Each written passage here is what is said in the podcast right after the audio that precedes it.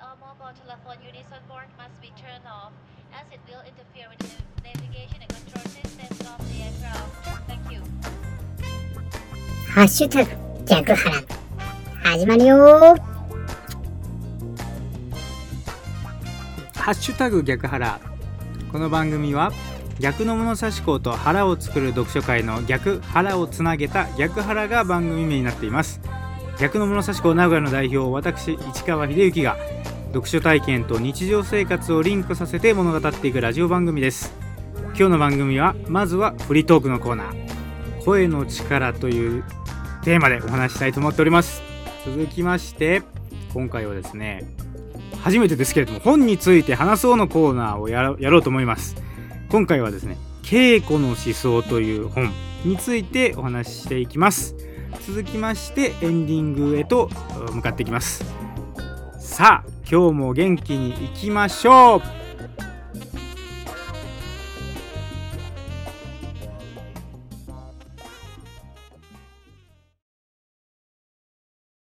フリートークのコーナ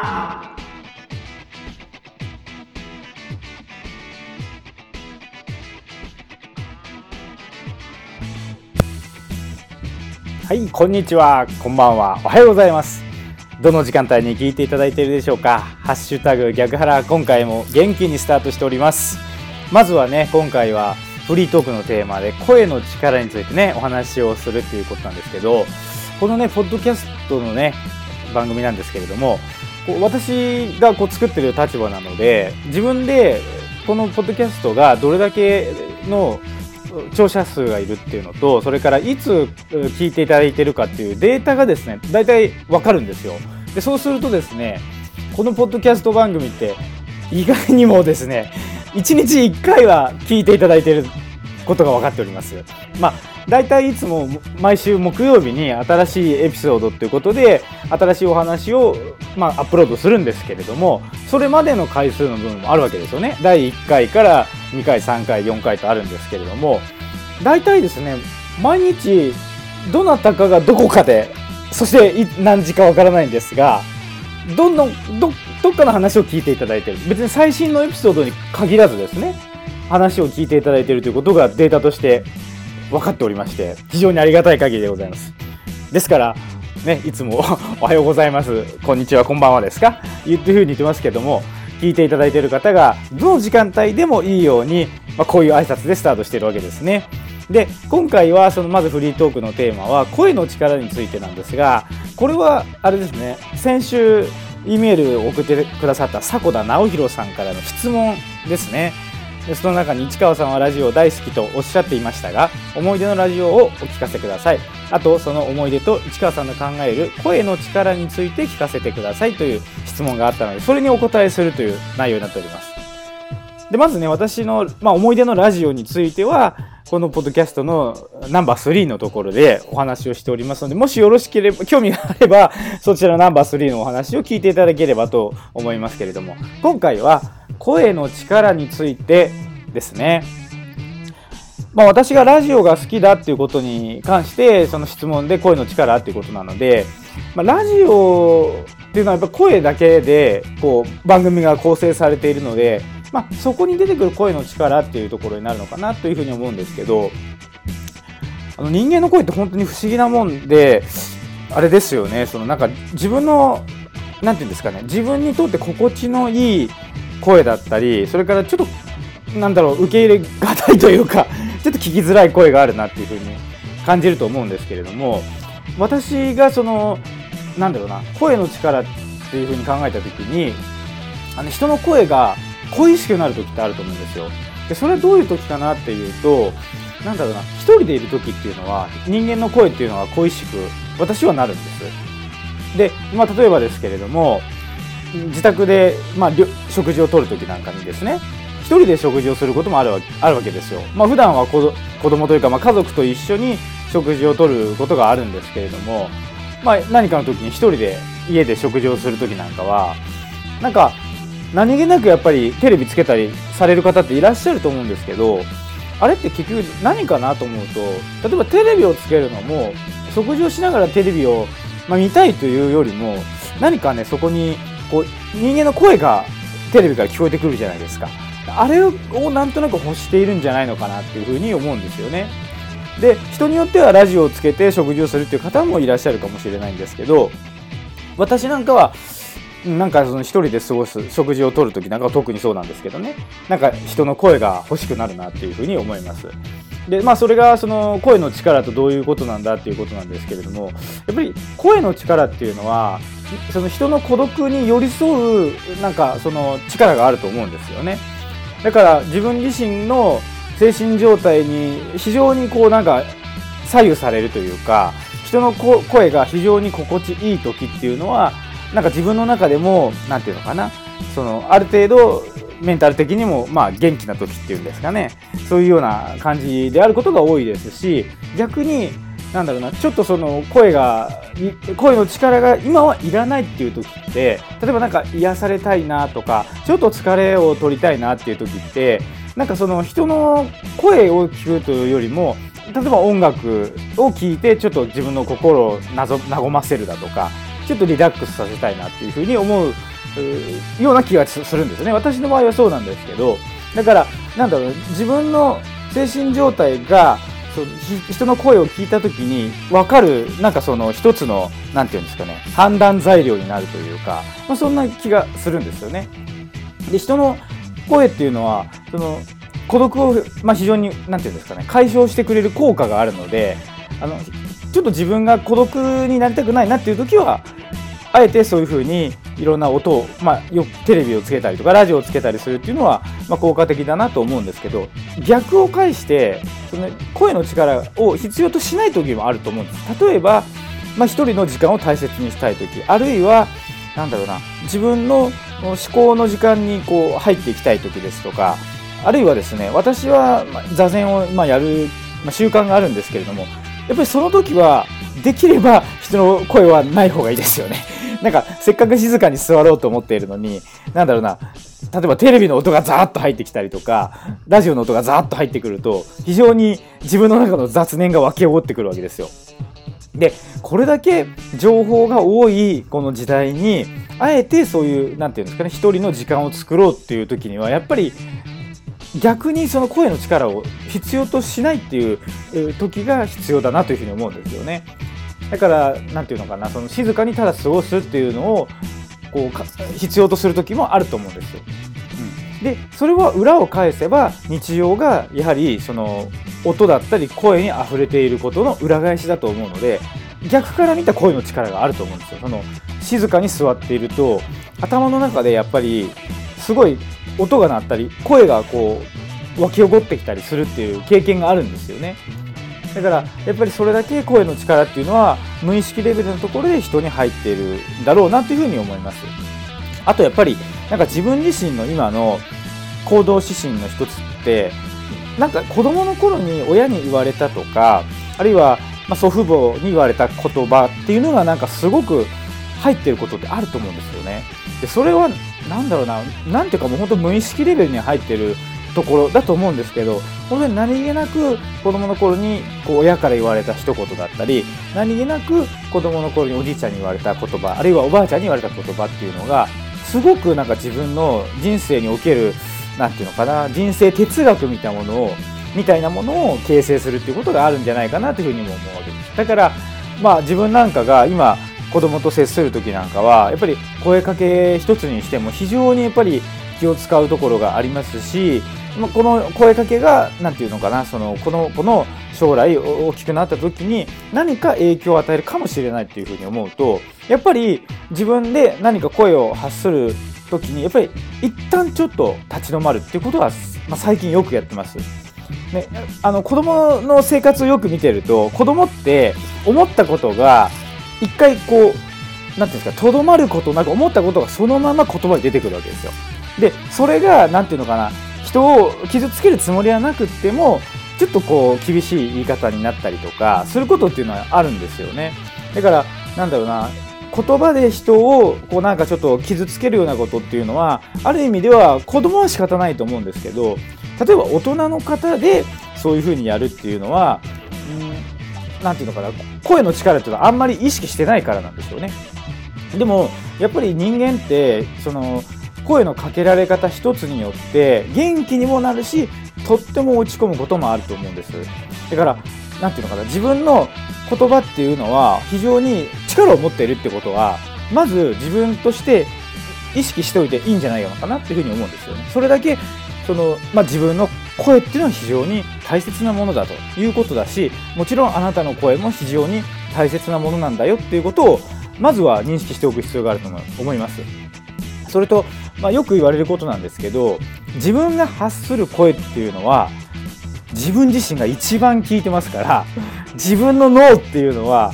要は自分が誰に言ってるかっていうのをあまり何て言うんですか理解でき要は主語が理解できないっていうじゃないですか。脳は自分が発した言葉でも全部自分が言われたこととしてこう聞いてしまうんですよね。誰かに対して発しているとしてもそれがそのまま自分に向けても言葉が入っているっていうのはまあこれは脳の特性としてそういう風になっていることを知った方がいいと思いますね。だからそのなるべくそう何て言うんですかねいわゆるネガティブな言葉っていうのは発しない方がいいっていうのはなぜかというとそれを自分の脳が聞いていて自分自身にも入ってくるっていうこれがすごく大事だと思うんです。だからなるべくならその言い方っていうのも非常に気をつけた方がいいと思いますし、うん、人にもしかして注意を与えないといけない時っていうのもそれにそれに関してどういうふうに声かけするかあるいはどういうふうな言葉遣いで言うかっていうのはやっぱり意識していってた方がいいんじゃないのかなっていうふうに思います。それも含めて声の力っていうのはあるんじゃないのかなっていうふうに思いますね。あと私はですね今仕事柄その運送業の仕事なんですけどお客様からの仕事でって全部電話なんですよ。電話対応で来てで実際に現場で走ってるドライバーに電話をかけて仕事を発注するっていうやり方なんですけどやっぱり自分自身がそういう意味で配車の業務についている時のいう時はやっぱり声のトーンは特に意識しますね。やっぱりお客様からの仕事のオーダーに関してはやっぱりまずオーダーいただいて初めて仕事が生まれるので非常にあの感謝の気持ちを持ってその声を発するということを意識してますしその受けたオーダーをドライバーさんにお願いする時っていうのはドライバーさんっていうのは運転しながら電話を取る時もあるんですよ。やっぱり運送業ですから皆さんイヤホンなりまあなんか Bluetooth なんかで常に電話を取れる状態にしてくれてはいるんですけれどもその運転しながら次の仕事に関するオーダーをやっぱり配車業務から出すわけですよねでその時ってもちろん運転している場合もあるだろうし運転しない時もあると思うんですけどやっぱり安全第一ですからその安全第一でやってもらうっていうためにもやっぱり相手に安心感を与える声の使い方っていうのは私は非常に意識しますね。これはでもあのテレホンオペレーターの仕事をされている方だったりとか、まあ、あの運送業で配車業務やっている方ももちろんそうだと思うんですけれどもこういうところは非常に意識されていらっしゃるんじゃないのかなというふうに思います。あと私よく感じるのは飛行機乗る時なんかのキャビンアテナントさんの、まあ、アナウンスありますよね。あのアナウンスも非常にこう安心感を与えるようなトーンでお話しされていらっしゃると思いますし、うん、あの実際に自分が利用している立場としてその一つのアナウンスがこうなんか自分自身のね飛行機って特に揺れたりするのでこう結構不安になることもあるんですよ。やっぱりそういう時にあのキャビンアテンダントさんのアナウンスだったりとかあるいはパイロットさんからのね直接のこうアドバイスアドバイスとかアナウンスがある時もありますけれどもああいうのはやっぱりすごく乗客の方に安心感を与えるという意味で非常に大切な役割をしていると思うんですよね。やっぱりああいうのもまあ、皆さん声の力っていうのをやっぱり分かっていらっしゃるからこそ訓練されていると思うんですけれども、まあ、できれば日常会話だったりとか、まあ、友人とお話しする時でも自分自身の声の力があるっていうことをやっぱり意識して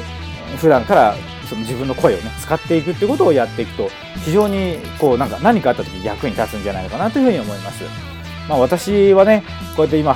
ポッドキャストの番組をこうやり始めたりしてし始めて特にですねこの声の力っていうのは非常に大切だなというふうに今感じております何気なく録音を吹き込む吹き込むとテンションがねなんか下がって聞こえるんですよ普通のトーンで喋ってるだけなんで別にテンション下がってるわけではないんですけれどもあ人に何か言葉で伝える時っていうのは普通の喋り方よりはやっぱりもう少しテンションを上げないと伝わり方がやっぱ変わってくるんだなっていうのは今非常に自分自身も勉強しながら感じているところだなというふうに思っています。まあ、今回ね声の力についての質問をいただきましたのでなんか自分自身もね改めて声の力っていうことについていろいろ考えるきっかけになりました。本当にこうねメールをいただいてありがたいなというふうに思います。ね、まあ皆さんはどうでしょうか？皆さんも声の力っていうのを考えてみる機会ねありますでしょうかね？せっかくの機会なんで皆さんの声をですね非常に大切にこうしていただいてこう自分自身の声の力をですね使ってこう人と接するっていうことを意識されてはいかがかなというふうに思います。はい、ということでフリートークのコーナーは以上で終わりにしたいと思います。続きましてのコーナーは本についてに喋ろうというコーナーでございますので引き続きお付き合いください。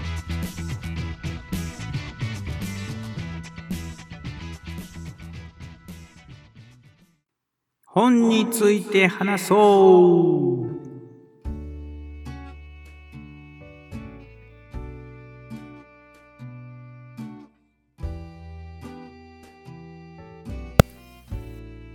はい、今回は本について話そうのコーナーということでスタートしていきます。今日取り上げる本はですね、この稽古の思想という本です。著者が西平忠さんという方で、えこの本は春秋社から発行されてますね。2019年4月20日第1釣り発行って書いてますから、今年の4月ですね。まあ出たばっかりの本といえば出たばっかりの本と思います。まあこの今の時代にですねこの稽古の思想っていう本が出ているっていうことにまず非常に意味があるなというふうに思ったわけです。まあこの本は読書のすすめさんですね勧めてもらって手に取った本なんですけどこの前の6月1日の朝日新聞の読書欄でもこの稽古の思想っていう本がね取り上げられていたんですよ。でまあああいうね、こう新聞でこういう本が取り上げられるっていうのはなんかねやっぱりちょっと時代の変化っていうのを表しているなっていうふうに思うんですよね。今平成が終わって令和の時代に入って何て言うのかな今これからの時代ってどうなるかってなんか具体的な未来像って今描きにくい時かなというふうに思うんですよね。科学が非常に発達してきて、まあ、いろんな便利なものが増えてきてこの先どうなるんだろうっていうふうにまあ期待感もあるんですけど、まあ、漠然としたこう曖昧な、ね、感じというか不安感っていうのももしかしたらあるのかもしれない。でその時に先が見えないんであればやっぱり逆にですねまあ古に帰ると書いて稽古と言いますけれどもその昔のことをこう考えてみる昔のやり方っていうんですかね今まで伝統的にやられてきたその物事だったりやり方っていうのを考えてみるきっかけをこの令和の始まりの時にとこうタイミングとして非常にいいんじゃないかなというふうに思うんですよね。まあよくね温故知新とか言いますけどやっぱり先行き不安だったり先行きのことを考える時っていうのは基本はやっぱり昔に戻って考えるっていうところが将来の何て言うんですかね、えー描く時に非常に役立つというふうにまあ私は思いますね。なんせやっぱりこれから直面する未来の課題っていうのはある意味で答えてないと思うんですよね。やっぱり今まで経験したことないことがこれから出てくるはずなのでその出来事に対してなんか経験でなんか答えるとかってことできないと思うんですよ。だけどじゃあどうしたらいいのかっていう時にやっぱり自分の中にこうスッと通った何か、まあ、哲学なり美学なり、まあ、そういったものでこれからの時代っていうのは、まあ、生きていかないといけないというふうに思うのでやっぱりそういう意味でも自分自身の何か芯というものを作るあるいは持つっていうのは本当に大事だなというふうに思いますねこの今のこういう時代だからこそ。でそういうのを考える時にこの、まあ、稽古の思想っていうのを考えるのはいいんじゃないのかなというふうに思った思ってるわけです。でまあねだから新聞社もこういう本をね取り上げたと思うんですけどでまあその新聞にね書いてあったこと、まあ、全部ちょっと読めないですけど確信のところをね、まあ、か書き書いてあったので読み上げますけれども稽古の確信は習って身につけた技を一旦手放すという反転する動きだと思いますというふうに、まあ、この著者の西平忠さんが、まあ、お答えされていらっしゃるみたいですね。まあ、この読新聞の読書っていうところのタイトルも身につけた技を手放すというふうに書いてました。やっぱりうん、やっぱり練習と稽古の違うところって結局こういうところなんだろうなと思うんですよね。練習って何のためにするかっていうとある目標に到達するために、まあ、日々の反復練習をこう繰り返してそこに目指す目指そこを目指すっていうところだと思うんですけれども稽古っていうのはその身につけた技を手放すっていうところにその確信があるというふうに言ってるわけですよこの著者の方は。でこれは本当にそうだなと思って、うんまあ、本当にさっきもちょっと言ったんですけどこれからの時代っていうのは何かを練習してた成果を出すっていうよりも一旦手放した何かがやっぱり自分の中に絶対残ってるはずなんですよ。それは稽古っていう形で、うんまあ、身につけるものがやっぱり一番なのかなというふうに思うし、まあ、それでしょうね。まあ、この本の中にねいろんな話があってとってもこの本って面白いなと思うんでもうぜひ読んでいただければなというふうに思うんですけど例えばうんそうだなこの中で脱学習って話ですアンラーンっていう言葉あるんですけどね、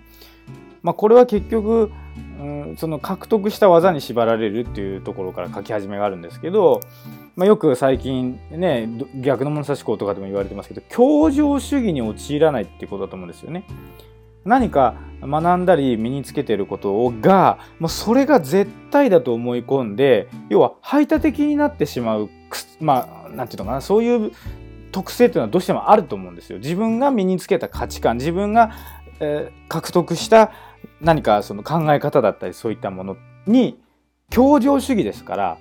もう100%それをこうなんていうんですかなそれでしか判断できないっていうふうにこうなってしまうっていうことで本当によくあると思うんですよ。だけどよこんだけ世の中が多様化している時にその価値観は一つの価値観ですよね。いっぱいある価値観の中にあなたが、まあ、もしかしたら身につけている価値観があるのかもしれないんだけどそれは全てではないわけですよ。だから価値観を作るってことは非常に大事なんで何かを学んだり学習することっていうのは本当にやるべきことだと思うしそれは素晴らしいことだと思うんだけどそれにとらわれてそれが100%っていうふうになっちゃうと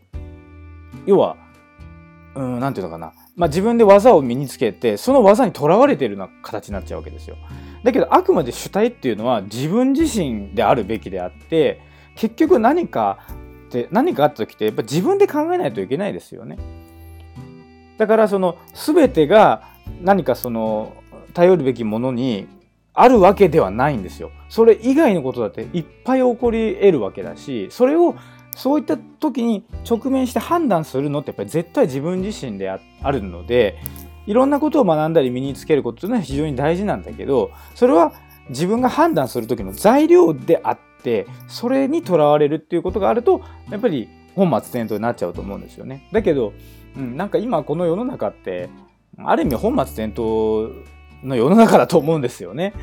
例えばその会社にね、うん、勤めているとどうしても利益を上げるためにこうなんていうのかな仕事を取ってくるだったりとか営業の成績をどんどん上げていくっていうことが、うんまあ、良しとされるわけなんですけれどももう今この、ね、人口減少の時代あるいは、うんまあ、時代が変化している中で今まで通りの例えば、まあ、モデルのね商売モデルで常に売り上げをどんどんどんどん上げていくっていうことって本当に可能なのかっていうと非常に難しいと思うんですよね。じゃあその営業の方っていうのはそのじゃあ営業の売り上げを上げるだけが本当に仕事なのかっていうと僕はあの必ずしもそうではないと思います。営業の仕事の方だったら例えばお客様の何か利便性をこう上げるために、えー、やっぱり対応していくことっていうのも求められることだと思うしそれがじゃあ売り上げに直結するとかしないとかっていうのは、うん。まあ、考えないといけないかもしれないけどそれ100%それはやっぱり良くないと思うんですよね。だから今こういうことをやっても無駄だからこれはもうお客さんのためになるかもしれないけどうちの会社の利益にはならないからこれはやめようっていうようなことを判断基準になっちゃうとこれはうん、経済モデルのなんか、ね、頭の思考に完全にとらわれちゃうわけですよ。それって非常に寂しいですよね。やっぱりいくら仕事とはいえ人間対人間の付き合いなのでやっぱり大切にしたいところっていうのはその人と人の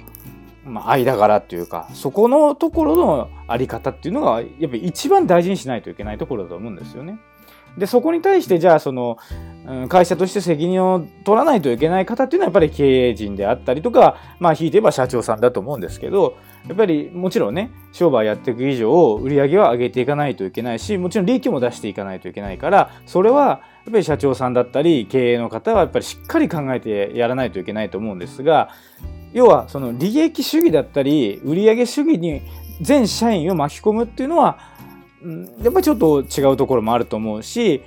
逆の立場でそういうふうに上の人が言ってくるからってやっぱりそれ売り上げに直結する仕事しかしないっていうのもやっぱりちょっとそれは仕事とは言えないというふうに思うんですよね。まあそういった時にこの稽古の思想っていうねあのことをやっぱり本読んでいろいろ考えてみるとうん、非常になんか今のこの現代の世の中生きていく上で何か一つのね大切な指針というか判断材料となる軸みたいなものが作れるヒントがあるんじゃないかなというふうに思ったわけです。まあこういう本がねやっぱりその新聞の読書欄とかで取り上げられているっていうのは一つの時代の変化だなというふうに思ったし、まあ、実際この本読んでみてとってもなんか今今だからこそ大事なことだなというふうに思って、まあ、もしかしたらねある程度昔の方だったらここに書いてあることって当たり前じゃんっていうふうに言うかもしれないんですけどまあ若い人なんかはこういうことを読んでみたらある意味新鮮さっていうのもあるかもしれないし、うん、まあある意味ではこの東洋思想のなんかなんていうのかな要みたいなところでその稽古っていう稽古の思想っていうところにあるのかもしれないなっていうふうに思って、まあ、非常にいい本だなというふうに思っています。まあ簡単にね読めると思うんですね。それほど難しい本ではなくて章立てもいっぱいあって一つ一つ一つの章が割と短めなんで本当にあっという間に読めちゃいますよね。この本本当にいいと思うんで今後なんか私も腹を作る読書会の名古屋でねこの本なんか使ってみたいなというふうに今思い思いながら今回この本を紹介させていただきましたけれどもまあこのね本について語ろうのコーナーもねいろいろな本を、まあ、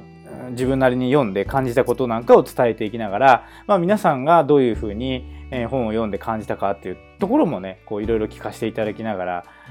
あその本ってそういうふう読んだらそういうふうに感じたんだやっぱりじゃあもう一回読んでみようかなとか言ってお互いになんかできたらいいなというふうに思ってこのコーナーをやってみました。まあ、これからもねちょっと違う本でまたいろいろと話を組み立てて、ここの番組内でね、やってみようと思っておりますので、まあ、引き続きね、そういった本との付き合い方っていう意味では、このポッドキャストも一つの、なんかね、その材料に使っていただければいいなというふうに思っております。はい、ということで、本について話そうのコーナーは以上で終わりです。続きまして、エンディングに行きますので、最後までお付き合いいただければありがたいです。